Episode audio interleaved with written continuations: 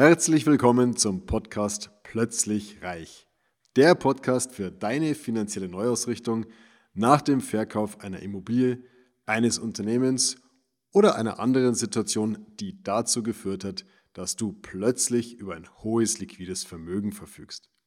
Mein Name ist Markus, Markus Marquardt und ich möchte dir helfen, für dein neues Vermögen eine sichere und rentable Anlagestrategie zu finden, mit der du zu jedem Zeitpunkt ruhig schlafen kannst und dich wohlfühlst. In der heutigen Folge möchte ich dir den Unterschied zwischen Finanzberatung und Finanzcoaching auf der anderen Seite zeigen und wie beides sinnvoll angewendet werden kann und was die einzelnen Anwendungsbereiche für die jeweilige Dienstleistung sind. Lass uns mal anfangen mit einer Definition bei ähm, Wikipedia für die Finanzberatung. Wikipedia sagt, die Finanzberatung umfasst im Finanzwesen sowohl die Anlageberatung als auch darüber hinaus die Beratung im Rahmen der gesamten Finanzwirtschaft, also zum Beispiel Finanzen und Finanzierung steht hier. Der Finanzcoach dagegen, den definiert Wikipedia als ähm, ist die individuelle ergebnisoffene Begleitung von Personen, sogenannten Coaches, oder einer Gruppe von Personen bei beruflichen, privaten und unternehmerischen Finanzentscheidungen. Es sind also zwei unterschiedliche Definitionen. Lass mich das nochmal in meinen eigenen Worten unterscheiden. Der Berater, der arbeitet mit einem spezifischen Fachwissen. Das heißt, er empfiehlt aufgrund seines Fachwissens, auf seiner Expertise Lösungen, die für den Kunden geeignet sind. Er vermittelt gegebenenfalls Fachwissen, damit der Kunde auch diese Argumente, die er bringt, nachvollziehen kann und für sich einordnen kann. Und der, der Finanzberater argumentiert rational und führt sachliche Argumente an. Er hilft, eine bestimmte Lösung zu finden und hat auch schon eine bestimmte Lösung im Kopf, die aufgrund seines Fachwissens für ihn als richtig erscheint. Der Coach dagegen, der arbeitet absolut ergebnisoffen. Das heißt, der Coach geht davon aus, dass der Coachee, der Gecoachte, die Lösung bereits in sich trägt.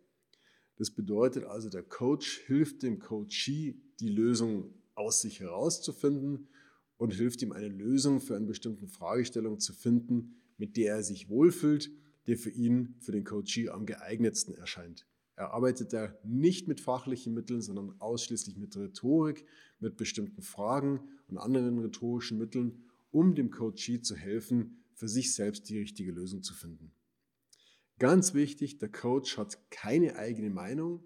Das heißt, der Coach geht nicht her und hat irgendeine Idee im Kopf, zumindest wenn es ein guter Coach ist, und vermittelt diese Idee dem Kunden, sondern er geht ergebnisoffen an die Sache ran und schaut einfach, dass der Kunde, der Coachee, die Lösung findet, die für ihn die richtige ist. So, lass mich das mal in einem bestimmten Beispiel festmachen.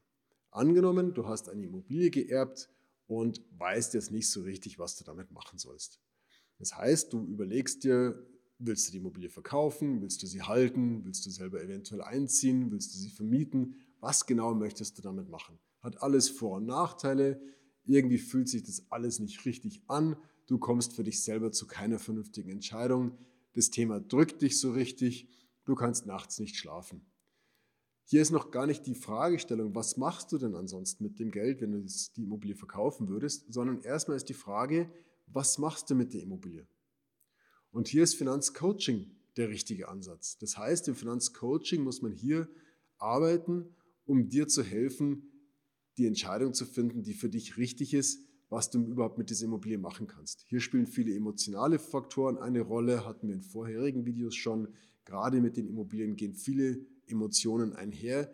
Das heißt, hier muss man sehr empathisch an die Sache rangehen und man muss als Finanzcoach dir helfen, dem Coachee helfen, für sich die richtige Entscheidung zu finden.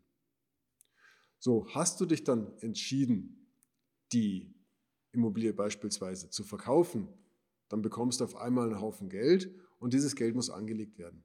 Hier kommt dann die Finanzberatung ins Spiel.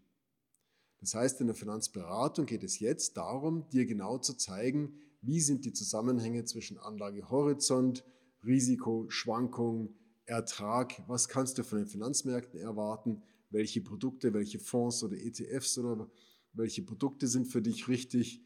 Und es gilt also für dich, die richtige Anlagelösung zu finden.